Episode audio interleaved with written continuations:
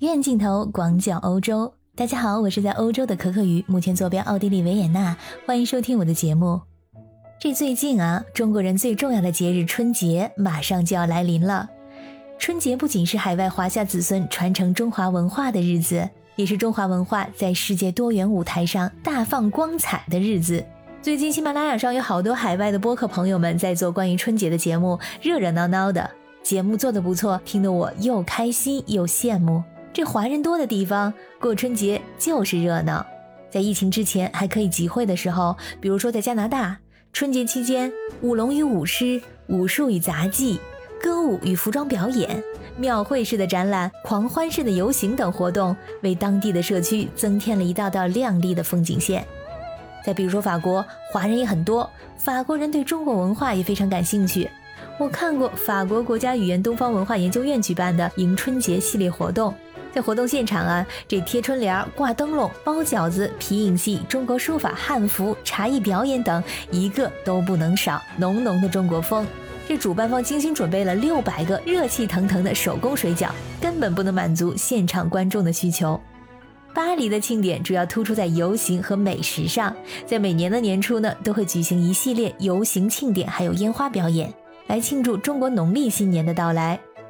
而在伦敦特拉法尔加广场举行的中国新春庆典，是亚洲地区以外最大的春节庆祝活动，被誉为英国版的春晚。除了传统的舞龙舞狮、美食鉴赏等等活动，还有国内的演出团体带来的京剧、昆曲、木偶戏等精彩的节目。当然了，这些都是疫情之前的活动。疫情改变了我们的生活太多。去年呢，很多的新春活动都已经改到了线上，比如说新春云晚会等等。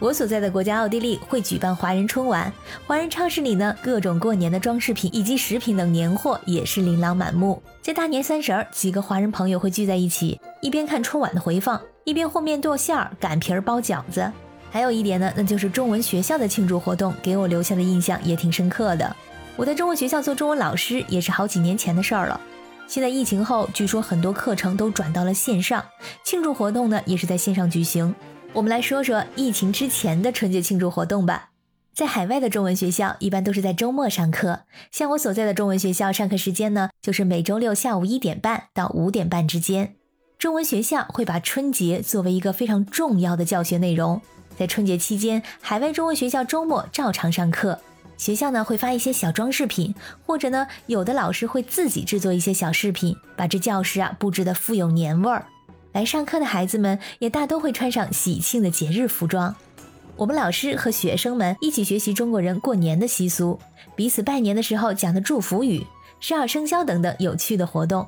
从我教的学生来看啊，关于过年时的习俗，他们不但知道，有的甚至还了解它的来历。比如说，因为凶猛的年兽害怕红色和巨大的声响，所以为了把年兽吓跑，在过年的时候都要穿红色的衣服，挂红灯笼，用红纸写春联儿。燃放烟花爆竹，他们还知道年夜饭要吃鱼，意为年年有余；吃鸡肉象征着吉利吉祥；蒸年糕是为了年年高，一年更比一年好等等。在这边长大的孩子呢，从小就擅长动手，跟到中国超市买现成的装饰品比起来，他们更喜欢亲手制作。有的老师每年春节前的那堂课，都会为学生备好红纸和笔，教他们写春联和剪纸，并嘱咐他们回到家之后呢，贴在墙上和挂在家里。把新年快乐、身体健康、万事如意等等新年祝福语从说到写，再到装饰自己的家，这乐趣、这成就感足足的，不亚于学习报告全都拿到了一分。为什么说是一分呢？